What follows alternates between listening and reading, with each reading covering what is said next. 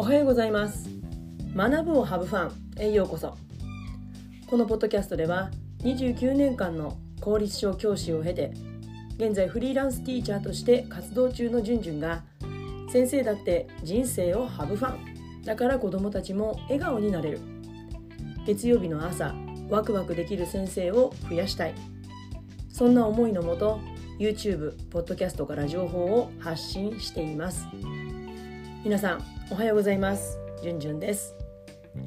えー、今日は職員室の空気を温かいものにするためにというテーマでお話をします。まあ当たり前ですけどね。あの暖房を効いてるとかそういうことじゃないですよ、うん、あの人の温かさっていう意味です。まあ皆さんがいる職員室の空気って誰にとっても温かいものになっていますか、まあ、誰にとってもっていうところがすごくポイントで、ね、そこにいるこう職員室の大半を占めている教職員だけじゃなくってね、えー、事務職の方と公務員の方給食室の方、まあ、あまりね接することはないかもしれませんけれどもそういった方たち。あとはうんそこに出入りする業者の方やまあ今はねあまり子どもたちが出入りするってこと随分、ね、個人情報の点からもあまりないと思うんですけれども、まあ、子どもたちや保護者の方、まあ、そういった方たちにとっても温かいものになっているかなっていうことですね。まあこういう視点って経験が浅い頃ってやっぱり自分のことだけで必死だからなかなか持てないと思うんですよね。だからある年数を経験してだんだんこうまあ、そういう学校全体を見渡せるような余裕が出てきたりとかそういうポジションにいる方が、まあ、是非ねそういう視点があったらいいんじゃないかなって思うんですけれどもまあ振り返ってみるとね公立小教師時代朝学校に出勤してから夕方夜退勤するまでの時間ほぼ教員って教室で過ごすことが多いじゃないですか。だからね職員室って、まあ、くまでも打ち合わせをする場所であったりとか、まあ、会議という名の報告会の場所であったりとか、まあ、教室でできない事務仕事をする場所というように教員同士の人間関係を結ぶ場所というよりもやっぱりこう仕事まあ当然ですけどもね仕事しに行ってるんですから、うん、だから、まあ、結果的にね人間関係を結ぶ場所になる場合もあるけれどもでもやっぱりその目的っていうのは仕事をするっていうところになっていますよね。だからたわいもないおしゃべりはしていても本当の意味で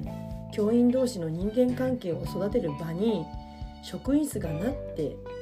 いないともしも精神的に辛い場面に立たされた時に精神的なフォローという場が職員室になっているというよりも評価される場所になってしまう評価されがちな場所になりがちなんじゃないかなって思います。うん、だから私が過去自分がね37歳の時にメンタルが落ちてからこう休職病気休職復職を繰り返す中で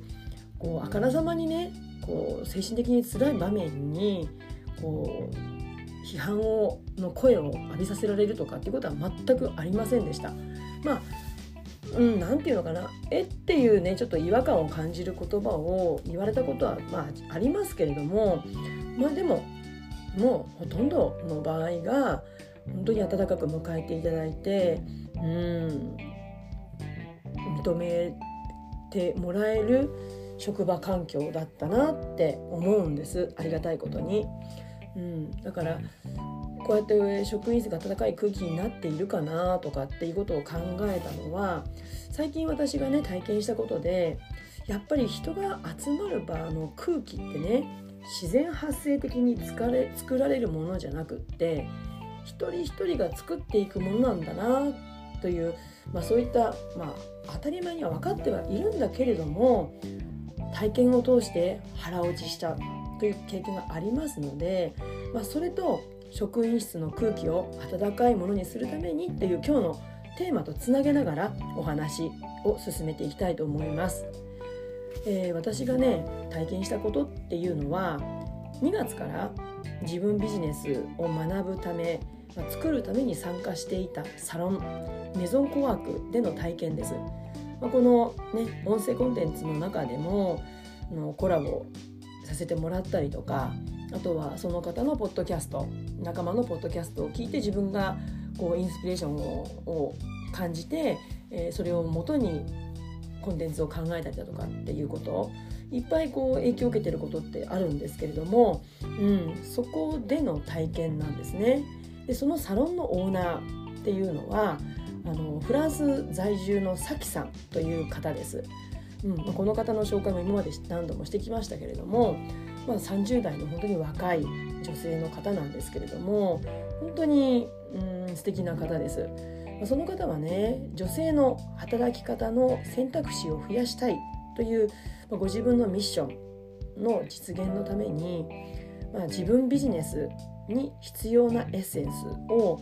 5ヶ月にわたって私たち受講生に知識を伝えてそして環境を整えることの大切さ環境を変えることの大切さ自分を変えたいんだったら環境を変えることっていうこと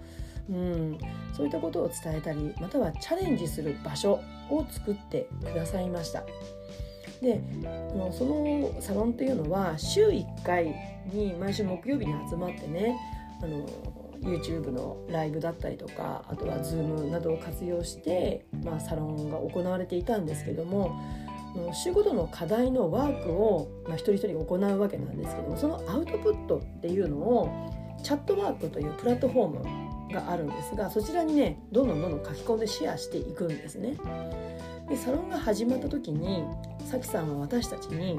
とにかくアウトプットしてくださいそして、まあ、そのチャットの中ではポジティブなフィードバックをしていきましょうっていうことを、まあ、おっしゃっていたんです。でまあ、こう今ねサロンが終わって思うのはこれって人間がある場所に参加する時の本当に普遍的な関わり方なんじゃないかなっていうことなんですね。だから普遍的だからこそ分かっちゃいるけど難しい見過ごせされやすい見過ごされやすいっていうこととも言えるんじゃないかなと思うんです。で実際私の参加具合はどうだったかというとまあね人と比較してはしたらもちろんねいろんなことあるかもしれないけども、まあ、今の生活環境からするとまあ十分に参加コミットできたんじゃないかなと思うんです。ただこう自分の中にいつも後悔としてあったのはもっともっと他のサロンのメンバーの方たちにポジティブなフィードバックを伝えたい。チャットの内容を読んで、うん、思うことはいっぱいあった。でもそれを書き込む時間よりも自分のことを進めていくことで精一杯だったっていうこと。もちろんあのチャットの中では十分に伝わりきれなかったかもしれないけれどもこういうポッドキャストや YouTube のコンテンツを作ってアウトプットするとかまたは実際子どもたちと関わっていく中でのアウトプットっていうことだったので、まあ、メンバーからするとねなかなか見えづらかったとは思うんですけれども私の中ではうん、十分にコミットできたんじゃないかなって、うん、コミットしたいと思っていて参加をしてました。だから得たものは本当にもうプライスレス。一生の宝物を得たと言っても過言ではないと私は思っています、うん、で、まあ、そのねポジティブなフィードバックについてなんですけどもまあ、実はね私もいろいろ思うことはたくさんあったんですね。うん、だからポジティブなフィードバックが大切だっていうのは本当に分かってます。子供たちにもいいところお友達のいいところを目を向けようねっていうふうに言ってるので私も十分にその良さ大切さっていうのは分かってるつもりです。ただとかく自分のことになると本当かなって疑問に感じてしまうんですよね。いや順々いい加減に受け入れてよって本当サロンのメンバーには怒られちゃうと思うんですけれどもいやそれってお世辞じゃないんですかって思っちゃうところがねぶっちゃけあったんですよ。うんだからそれってなんだろうなってそれが自分の課題だと思うんですけれどもだからポジティブなフィードバックをいただくよりも自分の判断を優先させようとしていたんですね。ただこれって本当に間違いです。うん間違いですね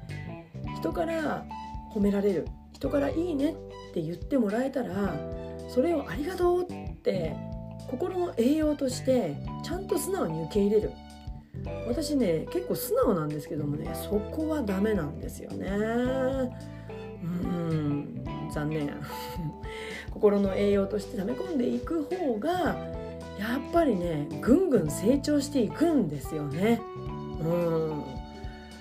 ん。だからサロンメンバーが書き込むチャット欄にはうんチャット欄本当にポジティブなフィードバックが溢れていましたで自分じゃお世辞じゃないのとかっていうふうに思っていたんだけれども他の方のねフィードバックを読んでいると読んでいくと分かるのは通り一遍のフィードバックじゃないんですよ。あこれが良かったですとか最高ですとかって言うんじゃなくって本当にみんなその人に対してその人の顔を思い浮かべながらその人と対話するように時にはね面と向かってはねちょっと恥ずかしくて言えないようなことまであったかいメッセージを送り合っていました。言葉ならではですよね。うん。話し言葉だったらちょっと伝え恥ずかしくて言えないことでも文章だったら言えちゃうっていう。だからこそ心の栄養になるっていうこともあるということをここで知りました。うん体験しました。だからもしもね部外者の方がこのチャットを盗み見たらなんだこの習慣集団ってちょっと引いてしまうようなことがあるかもしれないんですけれどもでもだからこそサロンメンバー同士が同じ目的に向かって集まった心通わせた同士同士っていうのは同じ志を持つという言葉です。同士として手をつなぎ合えたコミュニティになれた。またその場を作ってくれたさきさんのおかげじゃないかなって私は思っています。人が成長するのに本当に必要な環境場所だったと思っています。うん、だからこれって不思議なのは私このサロンメンバーとオンラインだけでつながっていて実際にお会いしたことのある方って一人もいないんですよ。それでもこれだけの深いつながりを持つことができる不思議ですよね。じゃあ毎日顔を合わせている職員室のメンバーだったらどうだっていうことです。うん同じ顔同じように顔を合わせているのにここまで心通わせてるかって言ったらちょっと違うんですよね。まあ違うからこそいいのかもしれないんですけれどもでもやっぱりね同じ時間を過ごしているんだからやっぱりうん心地よい人間関係が築き合えた方がいいですよねギスギスするよりも。うんだから職員室の空気を温かいものにするためにはどうしたらいいのかなって今回のサロンで学んだことこの体験を転用するとやっぱりそれはポジティブなフィードバックに尽きるんじゃないかなって。だから先生たち同士もっと褒め合っていいんじゃないかなって。でも褒め合うにしてもやっぱり見ることなしに褒められないじゃないですか。うん、なんか通り一遍だけだとやっぱり、うん、それなりの言葉しか出てこないし作ろってもやっぱり相手に伝わっちゃうしねその繕いが。うん、だから日中教室に閉じこもっている教員って、まあ、本当にそれなりに意識しないと周囲の人がやっていることって見ることができないからポジティブなフィードバックがなかなか返しにくい。うん、そうやって考えていくともしかするとねやっぱり若くして学年主任などの仕事を任せている方の中にはまだまだポジティブなフィードバックがやっぱりもっと自分に栄養を与えてもらった方がいい。でもそういう状態にはなってない方が、うん、いるんじゃないかな。不安ばかりを感じてしまっている30代前半、うん、から40代の方って多いんじゃないかなって思うんです。うん、だからもしね周囲に悩み事を相談するにしてもやっぱりこう顔を合わせているからどうしてもちょっと恥ずかしかったりとか利害関係があってざっくばらんに話すってことが難しい場合ってあると思うんですよ。だからねそういった環境にいらっしゃる方がもしいらっしゃいましたら、ね、利害関係の全くないまたこのオンラインでやっぱりこう安心安全が保てるっていうのが私このオンラインのすごくいいところじゃないかなって思うんですね。こうやってコンテンツ配信して少しでも私という人間にちょっとでも信頼をしていただける方がもしいらっしゃるんであれば是非ね私の LINE 公式にお友達登録していただいてそういった声のメント、うん、悩みなどをこうシェアしていただけたら私の何かこうお役に立てるところがあれば、うん、フィードバックしていきたいなってお役に立てることがあったらやっていきたいなと思っています。えー、今日は私がねどっぷり5ヶ月間コミットしたサロンメゾンコワークで得た学びの一つポジティブなフィードバックが人の成長を後押しするんだよっていうことを、まあね、学校に転用して職員室の空気を温かいものにするためにできることについてお話をしました。この音声コンテンツは月水金曜日の週3回。ポッドキャスト学ぶをハブファン。YouTube チャンネルじゅんじゅんブログで配信していますので気に入っていただけたらぜひチャンネル登録よろしくお願いします。